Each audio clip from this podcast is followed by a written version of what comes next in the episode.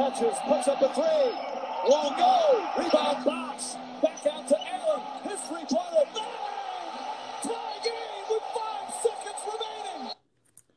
Und damit melden wir uns zurück hier das, bei Olajuwons Erben, dem einzig wahren Basketball-Podcast.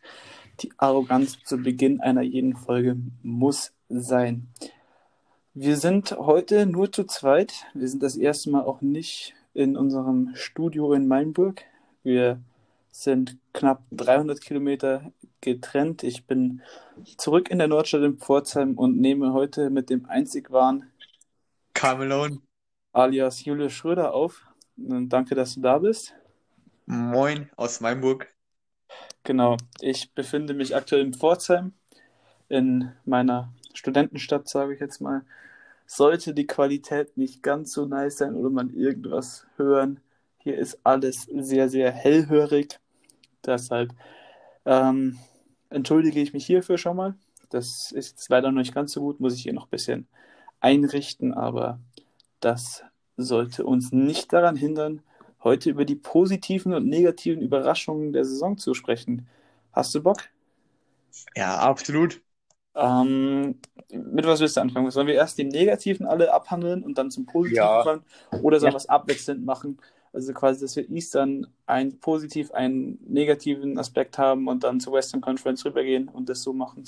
Ja, so, so können wir es auch machen. Okay, Ja. Offen für alles. dann ähm, gebe ich dir die Wahl. Was mit, mit welcher Conference möchtest du denn anfangen? Ja, dann fangen wir mit ähm, den Osten an. Im Osten, ja, habe ich mir fast gedacht, habe die Tabelle hier auch gleich mal aufgemacht. ähm, ähm, du darfst dir aussuchen, positiv oder negativ. Du bist der Gast quasi heute. Ja. Du, du, Fang, fangen wir doch mal pos positiv hier heute an. die New York Knicks auf Rang 1. Leider haben die bei, bei, positiv, haben die da, ja, die, die Trikots sind schön, aber sonst haben die nichts bei positiv nicht zu suchen. Ne? Aber es gibt andere Teams, die sind auf jeden Fall positiver zu sehen. Ja, Und ja, ich will mal sagen, mit vielleicht den offensichtlichsten, vielleicht anfangen, den Toronto Raptors, im Speziellen vielleicht ein Pascal Siakam. oder Terrence Davis. Ja, wer jetzt nicht weiß, Terrence Davis ist James Harden alias Gül, sein Fanboy. Und Nein, also ich bin Fanboy von ihm Fanboy von, und ja. er ist mein, mein, mein Homie. Aber Ähm, so, wie- so wie du oft redest, könnte man meinen, dass er von dir Fan ist. das stimmt allerdings. Äh, vielleicht ist es auch so. Ich kann ja da mal nachfragen. Ja, Kontakt ist da. Das ist der einzige NBA-Spieler, mit dem ich jemals Kontakt hatte, direkt. Also, ja. ähm, gut, ja, über Pascal Siakam. Natürlich hat ist er wahrscheinlich der Hauptgrund, warum die Raptors da stehen, wo sie stehen. Haben ihnen vor der Saison nicht allzu viele du- zugetraut. Man ging ja sogar von einem Ausverkauf aus, da Masai Ujiri ja alles quasi schon vorab nach dem Titelgewinn oder während dem Titelgewinn schon auf den Sommer 2021 ausgerichtet hat. Man hat mit Siakam aber jetzt trotzdem einen Eckpfeiler weiterhin, der sich nochmal krass verbessert hat. Wieder Kandidat für den Most Improved Player ist. Ja, gebe ich dir zu 100% recht. Eine, eine unfassbare Geschichte. Ich weiß nicht, wann der zum Basketball kam, mit 16 Jahren oder so. Ähm, dann eben an 27 gedraftet, G-League, in die Rotation, MIP und jetzt ist er hier. Tolle Geschichte. Äh, Gehe ich, geh ich voll mit, mit deiner Meinung hier. Hast du noch irgendwas zu Siakam? Ähm, ja, ich denke auch, wie du schon gesagt hast, letztes Jahr dieses perfekte Team um Kawhi Leonard, dann geht eben genau der Kawhi Leonard. Man weiß nicht genau, wie es weitergeht, wer tritt es in die Fußstapfen von ihm. Und dass dann Siakam das so auftrumpft und allgemein das ganze Team halt so gut funktioniert immer noch, dass halt immer noch auf Platz 2 im Osten reicht, ähm, ist ja beeindruckend und Siakam wird sicherlich ähm, sich die nächsten zwei, drei Jahre noch weiter verbessern, denke ich mal bis Ja. er sein endgültige Prime, sein Peak erreicht und wird dann sicherlich einer ja, der besten Spieler im Osten werden. Ja, Siakam ist für mich er einer der vier Spieler, um die ich ein Team im Osten aufbauen würde. Natürlich neben Giannis, äh, Jason Tatum und äh, KD, wenn er wieder zurückkommt wie KD. Ich sehe ihn auch über einem ähm, Joel Embiid, aber da möchte ich nachher noch dazu kommen. auch über einem Jimmy Butler, der jetzt natürlich älter wird und noch nie die leichteste Person war. Siakam gehört zu, also für mich bald auf eine Ebene mit, mit Jason Tatum und das hat ihm, glaube ich, vor drei Jahren keiner zugetraut. Uh, deshalb eine sehr, sehr schöne Geschichte, um hier den Shoutout an Johannes zu vergeben, der ganz gern das doppelte Wort sehr benutzt. Ja, auf jeden Fall. Der heute leider nicht dabei ist, weil er ähm, anders als Michael Jordan gestern ein bisschen zu sehr übertrieben hat, aber das ist ein der, der, er, er ist schon wieder auf dem Court trainieren. Ja. Ein Rematch irgendwann soll ich, soll ich dann mit einer negativen, mit einem negativen ja. weitermachen? Ähm, also während die, die erste Mannschaft, die Bucks, sind ja quasi so erwartet worden, die letzte Mannschaft, die Cavaliers auch. Du hast jetzt einen von, vom Zweitplatzierten genommen, dann nehme ich einen vom Vorletzten und habe hier die Atlanta Hawks. Für mich eine äh, einzige Enttäuschung die Saison. Also man ist jetzt nicht vor der Saison davon ausgegangen, dass die quasi direkt jetzt äh, um Homecourt mitspielen, aber viele haben sie schon irgendwo borderline in den Playoffs gesehen, auf 7, 8 oder zumindest im Rennen noch. Und äh, wenn man sich anschaut, aktuell sind nur noch ja. die Washington Wizards im Rennen mit einer Bilanz von 24, 40, äh, gehen die in die Bubble. Und da haben die Hawks schon massiv Talent verschleudert. Gut, sie haben sich jetzt unter der Saison mit Capella verstärkt, der noch kein Spiel gemacht hat. Bleibt abzuwarten, wie das nächste Jahr ist, aber dafür, dass ja teilweise Stimmen schon gesagt hätten, 2021 könnten durchaus die Hawks zur Free Agent Destination werden, ist das auch hier wieder eine Enttäuschung gewesen.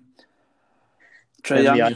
Trae Young legt individuell e extrem gute Zahlen auf, aber ich, man hat sie hier schon rausgehört, ich bin nicht der allergrößte Trey Young-Fan. Ähm, John Collins, defensiv eine Katastrophe. Allgemein defensiv die Hawks eine Katastrophe. Also für mich hier eine negative Enttäuschung. Hätte ich mir mehr erhofft. Ähm, ja, ich denke auf jeden Fall, wenn man allein schon sieht, dass sogar die Teams wie die New York Knicks und die Pistons vor eins sind, dann weiß man, dass in der Saison einiges schiefgelaufen ist. Und vor allem, wenn man jetzt, also Blake Griffin zähle ich aktuell nicht zu, weil der nicht fit war die Saison, haben sie ja quasi den besten Spieler der letzten sechs Teams. Und dass man dann Vorletzter ist, ist kein gutes Zeugnis für einen selbst als Franchise. Ja, ich denke auf jeden Fall. Ich meine, die Hawks sind eh so eine Franchise, die finde ich auch eher so ein bisschen schwieriger ist. Und Obwohl ich sagen muss, dass, äh, ich habe seinen Namen gerade vergessen, der GM ähm, von ihnen doch eine klare Strategie verfolgt. Also ähm, ja, ich finde, so er hat Strategie... jetzt einen Kern geschaffen mit John Collins und Trey Young hat dann eben diesen Trade damals aggressiv eingefädelt für äh, gegen Doncic für Young eben und letztes Jahr im Draft auch nochmal auf die 4 hochgetradet für Kevin Hurter, glaube ich. Und auf 10 dann, ähm, wen haben sie da gedraftet? Cam Reddish. Cam Reddish, genau. Ähm, ja, guck, ich finde, das ist so ein bisschen, was ich. Kam jetzt so langsam die Defense rein. Man hat Capella geholt. Also der Kern steht schon mal ganz gut, finde ich. Ja, aber ich, äh, ich finde, man hat fast schon zu viel Talent. Du hast einen Andrew Hunter, den meinst du, glaube ich, gerade mit einem 4, weil Hörter war ein Jahr davor. Hunter ist Rookie, Cam Reddish, äh, ja, Trae Young, Bruno Fernando, ähm, Capella, John Collins. Ja, sind viele, sind viele Assets. Aber die Hawks sind ja auch ein Team quasi. Also klar, viele Stars sind über den Sommer immer in Atlanta. Aber wenn wir uns anschauen, wie die meisten Stars jetzt in den letzten Jahren ihre Teams gewechselt haben, war das doch meistens via Trade und dann könnten die Hawks dann natürlich zu einem Player werden. Man hat ja schon gesehen, für, für Capella haben sie getradet. Sie sollten einiges an Cap Space haben, trotzdem noch. Ja, auf jeden Fall. Und dann muss man halt weiter schauen. Also wenn sie nächstes Jahr nicht, nicht im Rennen um die Playoffs dabei sind, dann ja, kann man das noch nicht als gescheitert betrachten, aber wieder als Enttäuschung. So sind sie dieses Jahr auf jeden Fall eine massive Enttäuschung, meiner Meinung nach. Ja, vor allem, ich finde, man steht jetzt wieder vom Problem, man ist wieder richtig schlecht und kriegt wieder einen guten Pick und hat halt nochmal ein Talent, das wieder ja. halt schwierig einzubauen ist, weil man hat eigentlich schon auf jeder Position ein, also vom, allein wenn es um Pick geht, einen Top, einen Lottery-Pick auf jeder Position und deswegen finde ich schwierig, jetzt vielleicht sollte man wirklich mal ein bisschen mehr riskieren, vielleicht ein paar Spieler für mehr Geld verpflichten, vielleicht einen Trade anfällen, um halt Trey Young mit vielleicht einem anderen Star zu ähm, zu paaren, weil es gibt da einige Stars, die vielleicht auf den Markt kommen, vielleicht Ich sehe aber keinen, der neben Trae Young passt aktuell. Also Ja, bei Guards bin ich jetzt gerade irgendwie am Durchgehen. Ich habe gerade gleichen Gedanken gehabt.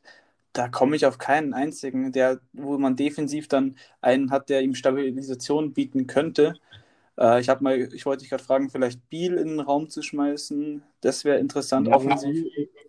also ich finde den bei, bei den Hawks da noch mehr verschlissen, als er bei den Wizards ist. Ja, Der könnte einfach in ein gutes Team um Playoffs mitspielen, weil was der diese Saison gespielt hat, fand ich ist sehr, sehr stark. Weil ich ja meine, die, Beal die letzten zwei Jahre unglaublich. ja, er. allgemein, die letzten Jahre, er ist noch so jung, ich glaube, er ist immer noch 25 erst. Er wird jedes Jahr immer noch besser. Und ich finde, dass er, also wenn ich er wäre, würde ich einen Trade fordern zum soliden, guten Team in irgendeiner Conference, wo ich um was spiele und nicht irgendwo, ja, um nix halt eben. Ja, so wie New York. Um was? 27 ist er mittlerweile seit sechs Tagen. Alles Ja, aber gut. denn Aber immer noch, Er kommt jetzt in seine Prime langsam, kommt ja. jetzt in seine Prime und da ein Spieler, der mit 30 Punkten im Schnitt in seiner Saison in die Prime kommt, ist ein guter Spieler. Ja, definitiv. Ähm, ich würde das Ganze jetzt mal beschleunigen wollen. Ich gebe dir, Ja. äh, wir haben ja vorher ein bisschen schon geredet, ähm, da kamen wir eigentlich auf viele positive Sachen. Ähm, Ich hätte noch, ich hätte noch einen negativen.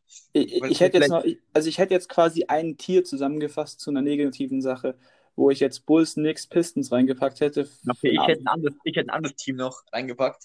Okay. Ja, ich finde, Ich habe Auch die, die, die Philadelphia 76ers habe ich noch negativ. ja, die für 76ers, dort das Front Office. Weil was da im Sommer zusammengebaut worden ist in dem Team, das wusste man vor der Saison, habe ich gesagt, das kann, das wird nichts. Weil diese Das Traurige ist ja, dass die noch abgefeiert wurden dafür, dass man Ja, weil Horford. einfach, Was einfach hat, was hat Al Horford für einen Vertrag? Vier Jahre Ja. 112, glaube ich. Ja, Man hat. Tobias Harrison Max gegeben. Ähm, Embiid hat sein, äh, hat auch, glaube ich, einen tollen Vertrag und Simmons bekommt irgendwann in zwei Jahren seinen Vertrag oder in ein Jahr. Simmons hat, glaube ich, schon vor der letzten Saison seinen, seinen Max unterschrieben, ja. Ja, auf jeden Fall. Der Cap Space ist dicht und hat einfach vier überbezahlte Spieler zum Teil, die Ja, einfach gut, überhaupt Simmons, Simmons würde ich nicht als überbezahlt ansehen, der Rest Ja, ist zum Teil. überbezahlt. zum Teil. Ja. Äh, nicht die anderen Spieler halt. Aber das Was, was mich an dem Ganzen stört, ist, also, ich habe die 76ers echt gern gemocht. Meine Nee. Theorie mittlerweile ist, die ballern so viel rein aktuell, weil sie wissen oder weil sie denken, dass Joel Embiid keine lange Karriere haben wird. Das ist mein Hot Take hier. Joel Embiid, warum sonst sollten die 76ers so krampfhaft versuchen, ihm irgendwie so viel Talent wie möglich drumherum zu stellen? Letztes Jahr mit dem Butler-Trade schon aggressiv, jetzt mit diesem vermeintlichen Defensivbollwerk, das keins ist. Ähm, es, es ist eine Katastrophe. Also, Naja, ich finde, ich meine, letztes Jahr, man war ja letztes Jahr schon nah dran. Man hat den Champion, man stand kurz vor den Champion, den ja, aber das war wegen Butler und nicht wegen Tobias Harris, der eine scheiß Playoff-Serie gespielt hat äh, oder Playoffs gespielt hat. Äh, Embiid war nie fit, der hatte alle zwei Tage die Scheißerei, gelinde formuliert. Der, der, der, der schafft es einfach nicht, sich topfit zu ernähren, zu, zu halten. Ähm, Simmons hat ganz gut gespielt eigentlich in den Playoffs, nachdem Dudley ihn da ja ein bisschen angestachelt hat. Ähm, aber ich, ich finde, es ist ein Sauhaufen in Philadelphia. Die stehen vollkommen zurecht am sechsten Rang und wenn es so weitergeht, klar, die könnten ein gutes Playoff-Team sein, weil Al Horford war in den Playoffs letztes Jahr auch nochmal ganz gut, aber ich glaube nicht, dass das weiter als die zweite Runde geht wieder. Und in der zweiten Runde sollte sang- und klanglos Schluss sein. ja, ich kann Vor allem, vor allem sind die kein gutes Auswärtsteam. Die haben zu Hause einen guten Rekord, ich glaube 21-2 oder sowas. Und auswärts ist es eine Katastrophe bei denen. Also, äh, gut, nicht 21-2, 21-2 war irgendwann im Januar oder so, aber die waren aus, zu Hause sehr stark, auswärts ganz schwach. Also, ähm, ist für mich auch eine Enttäuschung, ja. Ähm, genauso wie die Bulls, Knicks und Pistons. Obwohl ich sagen muss, dass ja, die Knicks- also die Knicks, sind. Die Knicks sind jetzt nicht so sehr eine Enttäuschung. Die Knicks sind einfach eine Enttäuschung, weil James Dolan, das sollte als Argument reichen. Und ich möchte auch nicht mehr so viel über die Knicks reden, weil die Relevanz haben sie einfach nicht verdient. Tut mir leid, Julius. Ähm, die Pistons ist blöd gelaufen. Blake Griffin die ganze Zeit verletzt. Was der Drummond-Deal sollte, weiß ich bis heute nicht. ich, ich check's nicht, ohne Gegenwert den abzugeben. Ähm, sie werden jetzt wahrscheinlich im Sommer Christian Wood überzahlen, überbezahlen, der gute Stats auflegt, aber jetzt auch nicht das, ähm, das Gelbe vom Ei sein sollte. Die einzig positive Geschichte der Pistons war äh, Derrick Rose als Sixman. Und das war's. Meiner Meinung nach. Ja, ich finde ich find es jetzt schwierig, dass man einfach schlechte Teams nimmt und sagt, die sind Enttäuschung. Natürlich, es gibt. Nein, nein, nein, also vor der Saison. hab- Ich will noch zum Bulls kommen jetzt. Die Bulls wurden vor der Saison wirklich, die wurden gelobt für ihre gute Free Agency. Thomas Satoranski, Thaddeus Young, dazu Lavine, zum Kern Wendell Carter, äh, äh, der Finisher, Lauri Markkanen und sowas. Das, das sah ja schon nicht so schlecht aus. Dazu sollte Denzel Valentine zurückkommen und dann nur 22 Siege aus äh, 65 Spielen zu holen, ist für mich schon eine Enttäuschung. Ja, also erstmal herzlichen Glückwunsch für die, zu der Verpflichtung von Thomas Satoranski. Also mit dem kommt er sicherlich weit in, der, in sein Leben. Ähm, ja, aber ich finde, Ja, so Du weit hast- wie mit Wayne Ellington. du hast halt ja genauso eine schlechte Verpflichtung. Du hast im Osten so viele schlechte Teams, die das seit Jahren nicht rauskommen. Das sind die Pistons, das sind die Knicks, das sind die Cavs, seit LeBron, die werden noch länger drin sein. Das sind Ja, die gut, die. Pist die Pistons waren ja tr trotz allem irgendwo immer noch so ein quasi Borderline-Playoff-Team im Mittelfeld. Ja, aber im Osten Ähm, ist es nicht so schwer, dass man ein Borderline-Playoff-Team ist. Das ist jeder. Im jeder Osten gibt es halt jedes Jahr nur zwei oder drei vernünftige Mannschaften. Jetzt sind sie zwar in der Breite ein bisschen besser geworden, heißt es wieder, aber ich sehe trotzdem nur die Bucks, Raptors oder Celtics in den Finals. Einer von den dreien macht's. Während ich mir im Westen eben überhaupt nicht sicher bin, wer es da macht. Da könnten es rein theoretisch sechs Teams machen oder fünf, sage ich mal. Ähm, Ja, ja, guck, ich finde auch das Problem im Osten ist halt, du hast halt viele Teams, die von der Qualität her genau gleich sind. Dann nehmen sich halt alle gegenseitig die Siege weg. Dann gewinnt die Bulls gegen die Knicks, die Knicks gegen die Hawks und die Hawks gegen die Pistons oder so. Zum ja, man Beispiel. sieht ja Raptors, Celtics relativ gleich auf. Heat, Pacers, 76ers nah beieinander. großen Records im Osten macht da keiner. Das, diese, das ist, Im Westen ist da ein bisschen größer Unterschied. Im Ja. Osten ist alles sehr, sehr ausgeglichen, weil viele Teams einfach gleich schlecht sind, muss man leider sagen. Vor allem die unteren sechs, sieben. Ähm, Ja. Und einfach, da ist einfach schwierig für die Teams, dass sie unten rauskommen. Da muss man halt mal vielleicht mal ein paar bessere Moves machen, weil der achte Platz im Osten hilft ja auch nichts. Das Nee, die letzten gar nichts. Die Magic, hat- die Magic hatten die mal, die Pistons hatten die mal. Jeder Gut, die Magic, die Magic haben wenigstens eine Spielphilosophie. Die einfach Größe Ja, und war gar kein Shooting. das war, jetzt, das war jetzt mehr so gemeint, jeder darf da mal hin und kriegt Ja. dann erst Runde komplett, ähm, komplett, wenn die vernichtet. Man muss einfach, im Osten bringt es das wenig, man muss einfach im Osten ein Top 3, 4 Team sein, um was reißen zu können, weil eben die Spitze gut ist und die Breite einfach sehr schlecht im Osten, im Gegensatz zum Westen. Ähm, was ich jetzt noch positiv hätte, ist die Miami Heat, die aus einem quasi aussichtslosen Sommer 2019 richtig viel gemacht haben, Jimmy Butler bekommen haben und Hassan Whiteside abgeben konnten. Respekt dafür, habe ich ja auch mal einen kleinen Artikel geschrieben bei Olajuwons Erben. Ähm, die Pacers würde ich jetzt nicht, also als Gesamtkonstrukt ja, haben eine gute Saison wieder auch gespielt. Vor allem ohne Victor Oladipo die ganze Zeit, der jetzt auch sein, seine Nicht-Teilnahme bekannt gab für den Restart. Dafür würde ich da jetzt einfach äh, für das ganze Team stellvertretend Domantas Sabonis äh, rausstellen äh, oder Ja. rauspicken, der ja All-Star wurde. Ähm, bei den Nets Spencer Dinwiddie vielleicht, aber der hat letztes Jahr schon eine gute Saison gespielt. Ansonsten ist es eher ein negatives. Ähm, bei den Magic, Jonathan Isaac sah lange aus wie ein zukünftiger Defensive Player of the Year, bevor er sich verletzt hat. Bei den Wizards ist eben Bradley Beal die positive Überraschung. Ähm, bei den Hornets würde ich mal ganz stark sagen, Devonte Graham und PJ Tucker und ihr Pick and Roll. Ansonsten ist das auch ein Sauhaufen. Ähm, die Bulls, Knicks, Pistons, Hawks haben wir abgestempelt. Bei den Cavaliers ist wahrscheinlich Kevin Love der größte Verlierer. Hm, Ja, verliert auf jeden Fall. Ja, also auch, ent auch enttäuschend die Saison, wie die verlief, aber war noch irgendwo zu erwarten. Ja.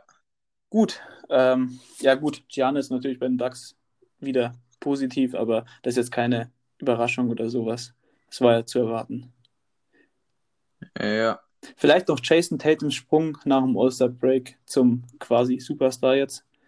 Finde ich noch ganz ansprechend. Als hätte ich nicht gedacht, dass es jetzt auf einmal so schnell geht, weil er war ja schon immer ein Auf und Ab bei ihm. Erste Saison gut getroffen, dann in Playoffs überragend, letztes Jahr dann nicht so krass, dieses Jahr wieder gut und nach dem All-Star-Break auf einmal hervorragend. bleibt abzuwarten. Wenn er es halten kann, ist es eine positive Überraschung, meiner Meinung nach, weil ich ihn noch nicht so schnell auf dem hohen Niveau gesehen habe. Auf jeden Fall. Gut, die Rookies vielleicht der Heat noch, kann man auch noch in dieses Tier packen.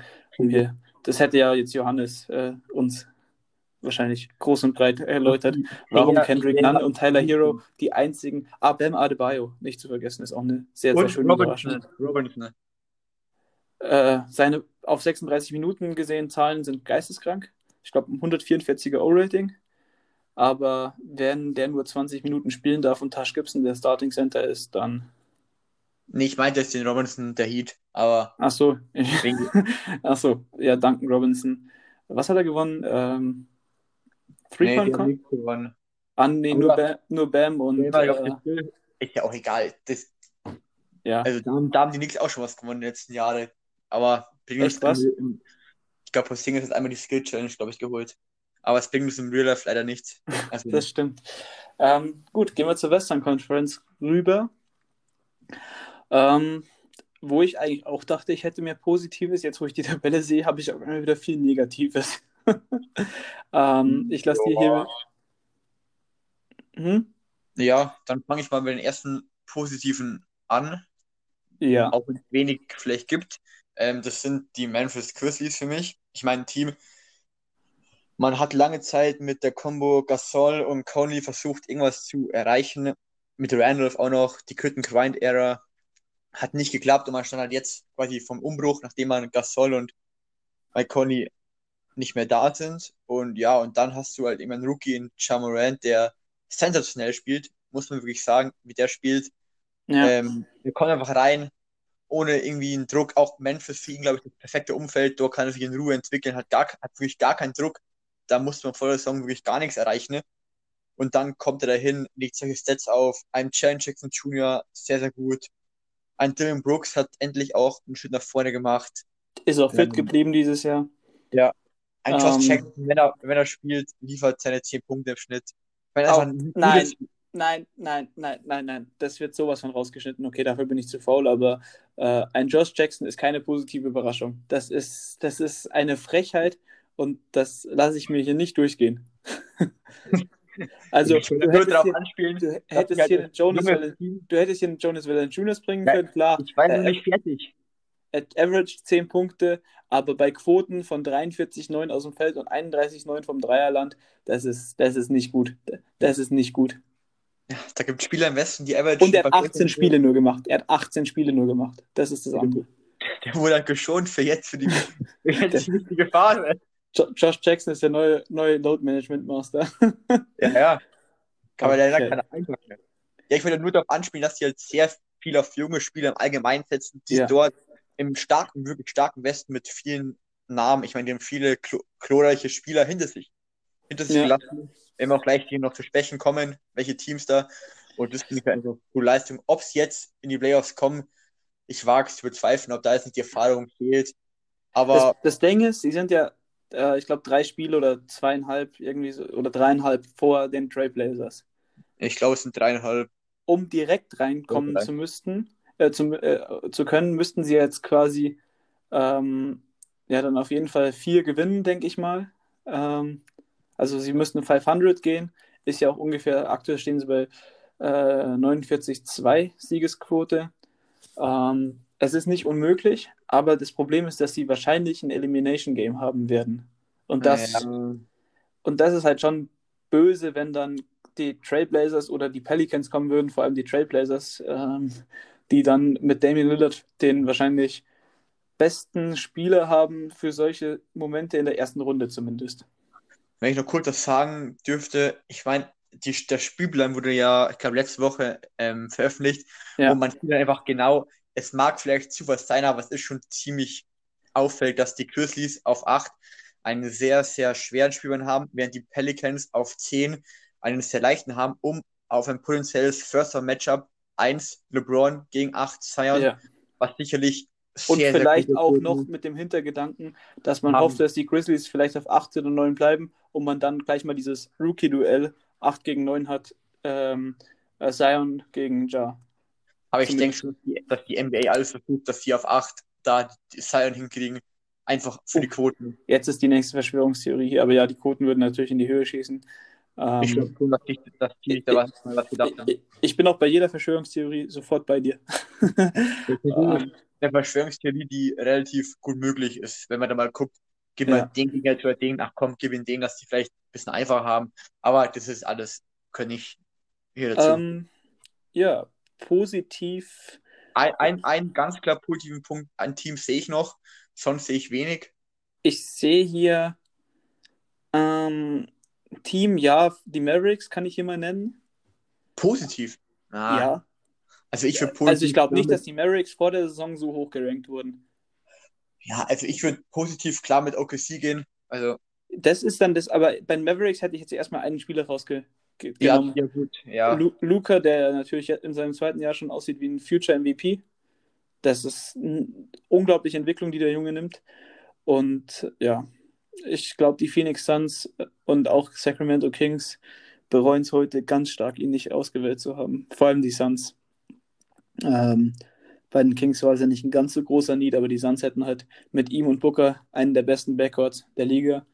Aber naja, es ist Phoenix, es ist Robert Sava. Und auf den werde ich auch gleich noch kommen. Ich möchte hier erstmal was Negatives reinbringen, weil sonst, wir sollen nicht das ganze Gute gleich verpulvern.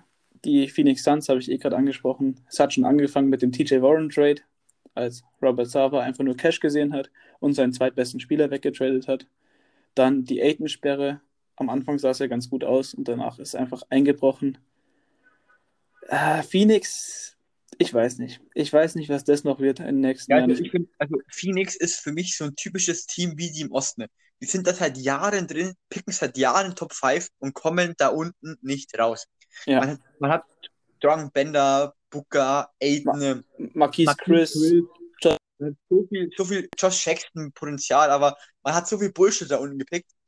Die, man muss da irgendwie, ich finde, aber ich finde, was sollen die auch nicht machen? Irgendwie, die probieren ja alles. Die haben versucht, ältere Veterans paar zu holen mal. Junge Spieler, klappt irgendwie alles nicht so wirklich. Die kommen da unten einfach nicht raus. Ja, das stimmt. Seit eigentlich der Steve Nash, äh, Amir Stoudemire Zeit, sind die da unten drin. Es gab kurz nochmal den Hype um mit drei Point Guards, aber Ja, Seitdem- dieses 54-Siege-Team, das nicht in die Playoffs gekommen Ja. ist. Aber trotzdem, seitdem, das ist wirklich da, wirklich vergleichbar mit den Knicks oder Bulls im Osten, wirklich seit fünf, sechs Jahren, wirklich nicht den Hauch einer Chance, obwohl man immer hohe Picks hat und immer viel Cap, Space eigentlich auch hat. Es geht nichts.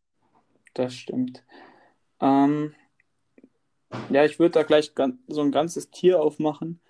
Trailblazers, Kings, Spurs. Ja, gut, Spurs eigentlich nicht so, aber ähm, vielleicht noch die Timberwolves. Alle unter den Erwartungen geblieben. Äh, eher, also nicht so, wie man es vor der Saison gedacht hat. Kings waren ja letztes Jahr schon nah dran an den Playoffs. Trailblazers waren letztes Jahr in Conference Finals. Und Timberwolves ja, sind seit Jahren das, was du gerade eben beschrieben hast mit den Suns. Ähm, Warriors würde ich mal außen vor lassen. Steph Curry hat ja nur, Darf ich, zu- darf ich den Warriors kurz was sagen? Ne? wenn du willst. Also ich finde, dass die Warriors diesmal wirklich alles richtig gemacht haben. ne? Nee, finde ich, finde ich überhaupt nicht. Doch, finde ich schon. Also, Weil- ihr- jetzt- dann lass mich mal aussehen. Du wusstest, wo sich Clay letztes Jahr verletzt hat und KD gegangen ist. Du wusstest, diese Saison wird eine Übergangssaison. Das Hat war klar. Curry verletzt. Und dann haben sie einfach die jungen Spieler, die natürlich nicht viele haben, da sie die letzten Jahre immer Titel gewonnen haben und erfolgreich waren, hast du nicht so viele Talente. Aber die, wo gespielt haben, ob Alec Paschel, die haben gut gespielt. Und jetzt bist du in der Situation, dass du wahrscheinlich einen Top-5-Pick hast, ein Curry ist wieder fit, ein Clay ist nächstes Jahr wieder dabei, ein Draymond du noch mal wissen, du hast einen Wiggins vielleicht, mein Gott, Okay, okay, okay, okay, jetzt muss ich Nein, unterbrechen. Jetzt lieber habe ich einen, ja okay, aber lieber habe ich einen Wiggins als keinen Wiggins. und genau das ist mein ganz anderes Argument. Ich habe lieber keinen Wiggins äh, im Team, als ihn drin zu haben. Weil Ah, man, er hat, nicht weil er ein schlechter Spieler ist, der hat schon sein, also er hat schon seine Wochen, wo er aussieht, wow, das ist jetzt doch endlich mal das, warum er an 1 genommen wurde von Timberwolves. Aber wenn der normal spielt, ist es also eine Katastrophe. Er hat einen Max-Vertrag, jetzt hat man drei Max-Verträge. Ich weiß nicht, was Draymond verdient. Man hat kaum Cap Space. Klar, man hat einen Top-5-Pick wahrscheinlich. Den kann man vielleicht auch nochmal abgeben. Vielleicht kann man damit irgendwie den Wiggins schmackhaft machen, um dann einen unzufriedenen. Star im Sommer zu holen. Das wäre eine Option. Optionen, finde ich. Aber ich finde es schade, dass man äh, die Angelo Russell nicht länger gehalten hat, um ihn mal auszuprobieren mit Clay. Das wäre ganz, ganz spannend gewesen, weil Steph Curry ist der beste Off-Ball-Spieler aller Zeiten. Clay sowieso auch und äh, Russell ist ein relativ guter Passer. Hätte mich interessiert. Also, also warum willst du Russell mit Clay Thompson ausprobieren? Clay Thompson ist ganz lang raus und du hast Curry. Also, ja, ich hätte, ich hätte dieses Jahr einfach mal gewartet, weil Steph Curry, wie gesagt, einer der besten Off-Ball-Spieler aller Zeiten ist, wahrscheinlich der beste Off-Ball-Spieler aller Zeiten. Und dann hätte, also finde ich es besser als ein Andrew Wiggins, der nicht mehr verteidigen kann. Also der genauso gut verteidigen kann wie Russell. Gar nicht. Ja. Ich finde, sie haben nicht alles richtig gemacht. Letztes Jahr ja. wurden sie beglückwünscht, dass sie noch Russell quasi als Gegenwert für KD bekommen haben. Aber ich sehe jetzt nicht, dass die Warriors in den nächsten Jahren nochmal einen Titel holen. Okay, da bin ich anderer Meinung, aber das muss man alles abwarten, was sich da entwickelt. Aber das stimmt. Ich immer noch aber ich sehe keinen Titel. Also ich, Liga da noch. Man muss Fit. Wiggins rausbekommen, um wieder Leute wie Harrison Barnes, wie beim ersten, über, über den ersten zwei Finals Runs, um den reinzubringen, solche Leute wieder reinzubringen, dann ja. Und wenn eben Steph und Clay in der alten Form sind, dann ja, wenn Green sich wieder in den Playoffs zusammenreißt, aber ansonsten nicht. Sonst sehe ich da ja. nichts mehr. Auf jeden Fall ein sehr interessantes Team für nächsten, vor allem nächstes Jahr, glaube ich, könnte das Team sehr interessant werden, ja. was sich entwickelt. Kann sein, finde ich jetzt. Also ich war vorher zwiegespalten, ob ich sie als, als Enttäuschung nehmen konnte ich dann aber nicht, Nein, wegen der Verletzung. Aber ja, gut. Wenn, dir, wenn, wenn deine zwei besten Spieler verletzen, was ist dann eine Enttäuschung? Ist es, mein Gott, Pech? Ja. Ähm, dann, wie gesagt, die Kings sind unseren Erwartungen geblieben. Ja, die Spurs, die da, da, waren eigentlich keine Erwartungen. Klar, man hat gesagt, man hat Top, aber das ist auch alles. Ähm, dann haben wir mal die untere Tabellenhälfte abgehakt. Die Jazz vor der Saison, also wenn man jetzt die Erwartungen vor der Saison mit dem Resultat vergleicht, muss man eigentlich von einer Enttäuschung sprechen, auch wenn sie Vierter sind. Ähm, ja. Aber man hat sich so viel erwartet, vor allem Mike Conley wurde ja ein ganzes Jahr lang quasi zu jedem Team, das keinen vernünftigen Point Guard hatte, zugesprochen. Dann hat man noch Bogdanovic in der Free Agency geholt aber lief alles nicht so wie erwartet. Kam dann nach der Jordan Clarkson Nachverpflichtung ein bisschen ins Rollen. Mm, aber ich hätte sie quasi am Ende der Saison so gesehen, wie sie jetzt dastehen, also mit der Niederlagenanzahl, aber eben eine Siegesanzahl, die dann knapp an die 60 geht, die man jetzt nicht erreicht hätte. Puh, also ich glaube, dass ob jetzt wirklich bei den Jazz so viele erwartet haben, dass man knapp 60 Doch, Siege die, die Jazz waren als einer der Top-Contender gehandelt worden. Ja, aber äh, was willst du mehr als Vierter aktuell sein? Klar, knapp Vierter, aber der Osten ist in der Spitze so breit, du kannst, das ist dann schon, ich sehe aber nicht, dass die Jazz so viel besser sind als die Rockets oder als die Clippers, dass du dort wirklich an die 60 Siege holen kannst, weil wer 60 Also Siege vor holt, der Saison auf dem Papier habe ich sie, also bevor auch das mit den Clippers klar war und was bei den Lakers passiert, habe ich sie als Favorit gesehen. Dann, als die Lakers und Clippers nachgerüstet haben, habe ich sie auf jeden Fall an drei gesehen. Vor allem, nachdem auch noch Chris Paul von Rockets weg ist und die Rockets wieder eine verheerende Offseason eigentlich hatten. Und jetzt quasi nur einen Sieg vor der Überraschungsmannschaft zu stehen, das ist jetzt nicht so das, was ich erwartet hätte. Deshalb für mich persönlich eine negative. Also. Ja, gut, dann musst du aber auch natürlich irgendwie sagen, dass die Rockets Enttäuschung sind. Die Rockets sind in der ersten Saisonhälfte eine massive Enttäuschung gewesen, genau wie letztes Jahr. Ich finde es halt schwer bei so Teams wie Rockets, weißt die jahrelang in den Playoffs spielen, da ist, und, die, und jetzt mit den Warriors das klar beste Team vielleicht nicht mehr da sind, vielleicht ist dann dieser Druck auf die Übertierung nicht ganz so hoch. Vor allem, da man jetzt im Matchup, vor allem, dass sie wussten, auch wenn sie vielleicht nur Sechster, Siebter wären, man geht potenziell in den ersten Team und geht es dann einfach lockerer an. Und das haben die auch zum Teil, glaube ich, gemacht, die Rockets. Und deswegen, glaube ich, ja, also die Rockets haben ja vor zwei Jahren alles dafür getan, den First Seed zu bekommen. Ähm, ja, genau. 2000, das genau. haben sie auch geschafft. Und letztes Jahr sind sie dann quasi reingegangen mit der Einstellung, wir wollen eigentlich eher auf die Warriors treffen, damit ein Harden noch fitter ist, als es sonst in den Conference Finals sein könnte. Ja. Äh, und jetzt hat man eben am Anfang den Kader falsch zusammengestellt. Eric Gordon war raus, ähm, Capella und Westbrook können beiden nicht werfen. Jetzt nach, dem, nach der Umstellung sah es schon ganz spannend eigentlich aus, vor allem weil Covington einer der besten Help, Help-Side-Defender ist. Aber ja, Ich weiß nicht ganz genau, ob ich die Rockets jetzt als Enttäuschung oder als neutral ansehe. Ich bin eher so bei. Also ich, finde so, wenn ich die Bilanz 40, 24 anschaue, das ist für mich so eine typische, so ja, man hätte ein bisschen mehr machen können, aber so eine typische Rockets-Bilanz zu den Ja, Zeitpunkt. typisch nicht, weil das eigentlich schon die 24 Siege, Niederlagen hatten sie am Ende halt häufig in den letzten Jahren ausgesehen. Ja, aber da war das Ähm, irgendwie, da war das Team Es, breiter es waren auf und ab die ganze Saison über, aber ich bin jetzt nicht unzufrieden. Also das, das Erstrunden-Matchup mit den Nuggets ist wahrscheinlich aktuell das, das Beste, das man kriegen kann, wenn man nicht ähm, unter den ersten vier ist. Ähm, deshalb muss ich sagen, Ich, also ich bin ganz ehrlich, ich glaube, bis auf die Clippers und Lakers führen die Rockets, ich glaube, die würden alle schlagen. Auch die Jazz, Ja. auch die, ich glaube sogar, dass sie gegen Clippers und Lakers Chancen haben. naja, gegen ein Team schon, gegen das andere nicht. Was ich aber jetzt witzig gefunden hätte, wäre ja ein Matchup Clippers gegen Lakers, wo die Lakers dann quasi über sieben Spiele Homecourt Advantage gehabt hätten. Also in einer normalen Saison. Ist mir vorhin Ja. nur durch den Ko- Kopf gegangen, als ich das eigentlich mir nochmal. Das ist mir so nie aufgefallen, aber so bei Clippers-Spielen hocken ja gefühlt eh schon mehr Lakers-Fans und dann in, in den Playoffs wären da ja noch mehr Lakers-Fans. Da gäbe es ja dann gar keinen Homecourt Advantage mehr. Ja, ähnlich wie bei Knicks und Netzen ein bisschen. Ja, nur dass die Knicks und Nets äh, das letzte Mal in den Playoffs 2003 Die haben aufeinander trafen. Playoffs, die Knicks haben mit den Playoffs genauso wenig damit zu tun wie die Fans der Clippers mit ihrem Team überhaupt, oder? Ja, Ja. allgemein die LA-Teams, kleiner Fun Fact, irgendwie haben die LA-Teams immer bisschen Probleme mit ihren Fans, weil die, glaube ich, zu viele Teams da haben. Sieht man auf Julius, du bist gerade weg. Hallo? Ja, okay, jetzt geht's wieder. Äh, wir hatten hier gerade kleine technische Probleme. Wie gesagt, das ist ja alles. Kleiner, kleiner Fun Fact, dass die, ich habe das Gefühl, dass die äh, Los Angeles Teams alle Probleme mit ihren Fans haben, siehe Football. Ich glaube, die haben einfach zu viele Teams da rumlaufen in LA. Ja, obwohl die, die Lakers hatten eigentlich noch nie Fanprobleme, wenn's, also die waren die Nee, es gibt letzten immer halt, ein Team, ein Team, was eine stabile Fanbase hat und dann kommt das Team, hier die Clippers oder die Chargers, die Ja, aber dann das- Es ist ja haben. irgendwie überall so. New Orleans hat ja damit auch zu kämpfen, dass sie, dass sie eine Footballstadt sind. Ähm, dann gibt es halt eben Städte, wo nur eine Sache angeboten wird. Jetzt Sacramento, die hatten früher, vor allem als es ähm, noch nicht den Golden One Center hatten, war das halt schon eine kranke Fanbase. Utah, wo es eben keine anderen Sportarten sonst so gibt. Aber wenn du halt Teams hast wie in Houston, äh, Chicago oder sonst was und dann ein Team nicht gerade überperformt, dann verlieren die Leute halt auch das Interesse leichter. Und in Los Angeles ähnlich.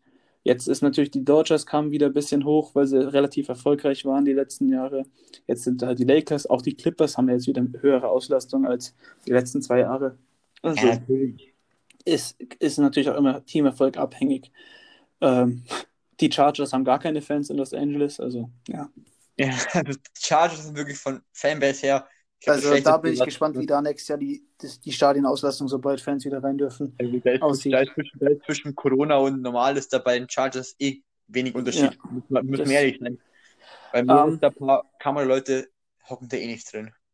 Ich würde jetzt noch zur, ähm, zur positiven Überraschung, also zur größten äh, Überraschung wahrscheinlich im Westen kommen. Vielleicht sogar noch größer als die Grizzlies, weil es halt ein sehr, sehr stark positiver Rekord ist. Die Oklahoma City, City Thunder, die da, wo Ja. sie jetzt stehen, vor der Saison keiner gesehen hat. Ähm, meiner Meinung nach phänomenal, was Chris Paul abgerissen hat. Aber auch was ähm, quasi das ganze Team, wie die, wie die fit geblieben sind mit diesen verletzungsanfälligen Spielern wie Danilo Gallinari, auch Chris Paul.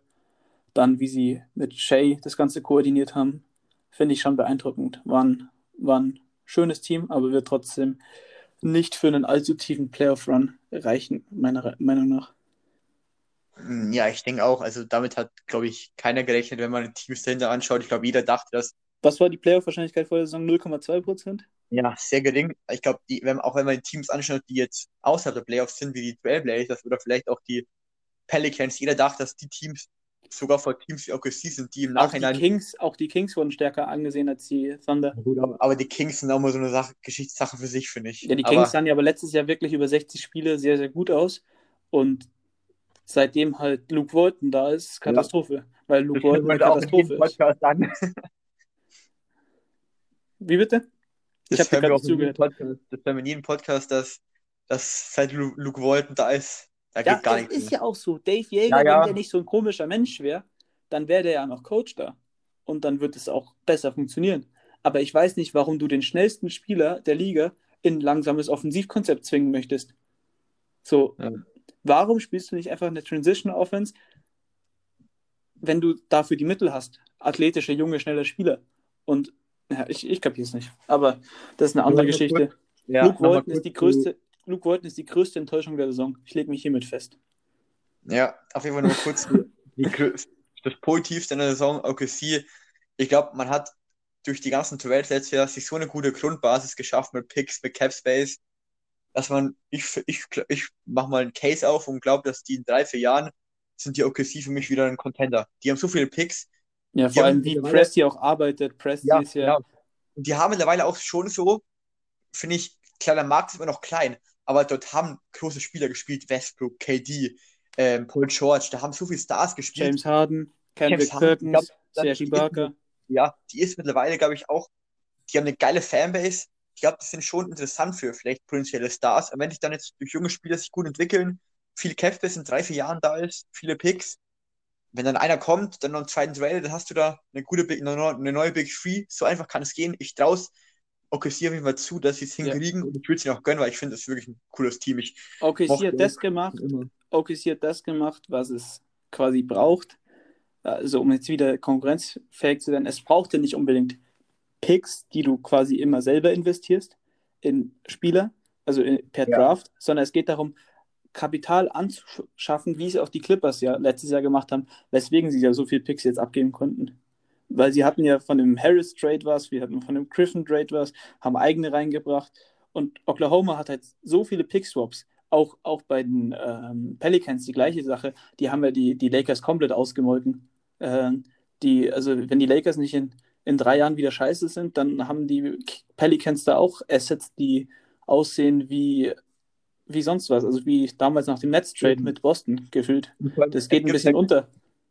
Es gibt sogar so drei Wege, wie du einen guten Spieler kriegst. Entweder du signst ihn, du draftest ihn oder du tradest für ihn. Und die OKC hat massig Capspace, hat viele, viel Duellmaterial und hat, Ja. ähm, hat einen guten, soliden Markt und ein verdammt gutes Front Office. Ich glaube, das, was die da, dieser Paul George Trade war im Nachhinein, glaube ich, fast das Beste, was ihm passieren hätte können, weil Ja, aber was, was haben sie mit Paul George erreicht? Sie sind zweimal in der ersten Runde raus. Ja, So, ja, ja. ich ja. Und dafür haben sie quasi zwei, dafür haben sie zwei Allstars abgegeben. Das ist eigentlich schon bitter aus heutiger Ja, Perspektive. gut, das finde ich jetzt. Ja. Ja, natürlich. Aber Also ich sehe Oladipo in Bestform nicht allzu weit weg von ähm, Paul George in Bestform. gut, da muss ich kurz einen Case für Paul, Paul George aufmachen, was der in der Regular Season, Ja, in der Regular Season. Jahr Aber hast du schon mal. Playoff-P spielen sehen? geisteskrank. Ja, Ja, ja, ja Playoff-P ist dann wieder eine Katastrophe. Ich, ja, ich habe hier gerade das Poster von Lillard vor mir, wo, wo Playoff-P seinen Arm vergeblich ausstreckt mit 1,4 Sekunden auf der Clock. ja, ich sage gar nicht, dass er gut im Playoffs ist, aber trotzdem, vom, er ist schon Da ist er still. Hä? Also, ich habe hab dreimal gesagt, Regular Season, weil der einfach komplett krass Nee, ich, ich habe auch gesehen, dass du gerade wieder nicht verbunden warst. Das ist gerade wirklich eine Katastrophe, aber zum Glück sind wir auch bald durch. Ja. Es wird auch arschwarm hier. Ich habe die Fenster extra zugemacht. Ich bin ja hier im Altbau. Oh, du kennst es ja, du warst ja schon, haben wir alle schön Klimaanlage. du warst ja schon einmal hier. Äh, nee, wir haben keine Klimaanlage, aber ähm, wir haben auch keine polizeikundlichen Mitbewohner mehr hier. Also immerhin was Also. Positives. Ist ja auch eine positive Überraschung. Genau, ist eine positive Überraschung im Vergleich zum 27. Oktober, was glaube ich, als du da warst. Ähm, ja, Ich glaube, ja, immer da. Ja, KSC gegen Hannover, drei, ich glaube, 3-3, Gordon, Doppelpack, Ziel Ja. da war was los. Ähm, ja, ähm, ähm, Ja, allgemein ich überlege mir gerade noch, ob ich dir ein kleines Game vorschlag quasi. Ja. Ähm, das, ja, quasi, ich gebe dir zwei Spieler und du musst dich entscheiden, welchen du davon in deinem Team lieber haben würdest. Oh ja, let's go. Okay. Ähm, Spencer eine Dinwiddie oder? Jonathan Isaac? Was, Dinwiddie oder Isaac? Ja.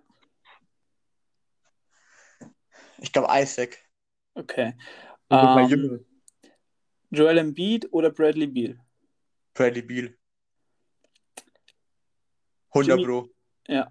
Jimmy Butler oder Victor Oladipo fit? Das ist schwierig. Also, wenn man auch ein bisschen aufs Alter eingeht und vielleicht noch Muss man ja auch nur machen. schnell, Ne? ohne Erklärung, nur schnell einfach wählen. So. Butler. Okay, interessant. Ähm, Jalen Brown oder Pascal Siakam? J Jane Brown. Oh, okay, hätte ich nicht gedacht. Ich, ich wollte Ja. erst Jason Tatum machen, da habe ich mir gedacht, ah nee, dann nimmt er bestimmt Jason Tatum, aber gut. Ähm, Ja.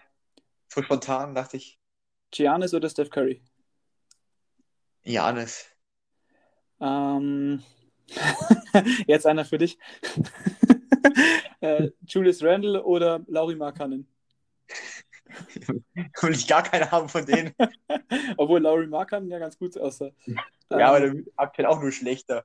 Aber ich glaube, ich würde dann eher Lauri Markkanen, weil der nicht so ein toller, weil der einfach, ja, Ja. vielleicht auf Josh Ähm, Jackson angelehnt mehr Potenzial noch hat. Darius Garland slash Colin Sexton, also einer von den beiden, oder Christian Wood? Sexton. Okay. Ähm, Paul George oder Nikola Jokic? Äh, einfach weil er ein geiler Spieler ist, Jokic. Feier ich. Würde ich genauso rocken. ähm, Russell Westbrook oder Chris Paul? Ja, Westbrook. Es, Äh, kommt immer darauf an, es ist ja, Luca oder Zion? Zion, weil ich Luca nicht so. Ja Morant oder Damian Lillard? Ach, Lillard. Die Aaron Viel Fox oder D- äh, DeAndre Ayton? Das ist das Schwierigste bisher. Also. Ja, eher Fox, glaube ich. Okay. Lonnie Walker oder Eric Pascal? Was, oder? Eric Pascal. Ja, wegen der, äh, wobei Frisur ist jetzt nicht mehr da. Ja, leider. Mit Frisur hätte ich äh, ihn genommen, aber jetzt nehme ich halt ja, Eric Pesch, Pascal, wie heißt. Ja, ähm, welche Teams habe ich noch nicht dran genommen? Äh, Jordan Clarkson oder mh, mir fällt gerade keiner von den Timberwolves ein, der auf dem Level ist. Dann machen wir Carl Anthony Towns oder Rudy Gobert. Ich glaube Towns. Besser ist es. Äh, gut, ich glaube, wir haben alle Teams zumindest einen Spieler mal aktuell genommen. Kleines Quickfire hier, auch wenn du alles erläutern wolltest. Ja, aber man könnte es halt so gut erläutern, aber egal. Ja, äh, das, aber es soll ja einfach nur intuitiv sein. Gut, dann sind wir hier bei fast 50 Minuten wieder. Ähm, Würde ich sagen. jetzt habe ich noch einen, einen für dich, habe ich noch einen. Okay. Ich weiß, dass du ein bisschen Fanboy von den Spielern vielleicht bist. Carmelo oder Kevin Garnett? Ja, das ist keine, keine Frage. Karl Malone. Oha, ja, Mann. Ich Ja. auch.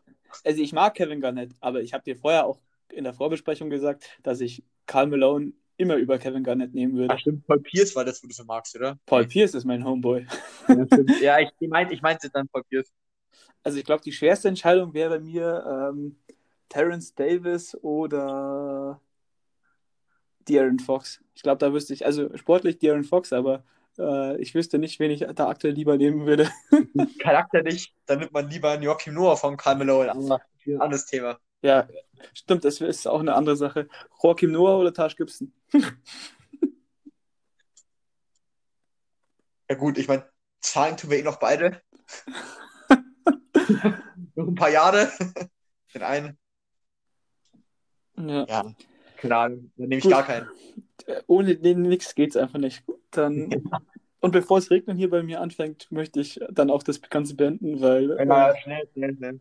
ich muss jetzt dann noch zum Einkaufen gehen, deshalb, wer bis hierhin noch Wer bis hierhin die Blödelei ausgehalten hat, ähm, wie gesagt, wie immer, Ehrenmänner. Ehrenmänner. dann hören wir uns vielleicht unter der Woche mit einer Special-Folge. Ich bin jetzt motiviert, jetzt wo ich einen neuen Lebensabschnitt angehe, jetzt wo ich auf die 30 zugehe. Ähm, vielleicht unter der Woche was, wenn nicht, nächste Woche Samstag. Gewohnt, wie gewohnt in alter Frische. Bis dahin, reingehauen. Ciao.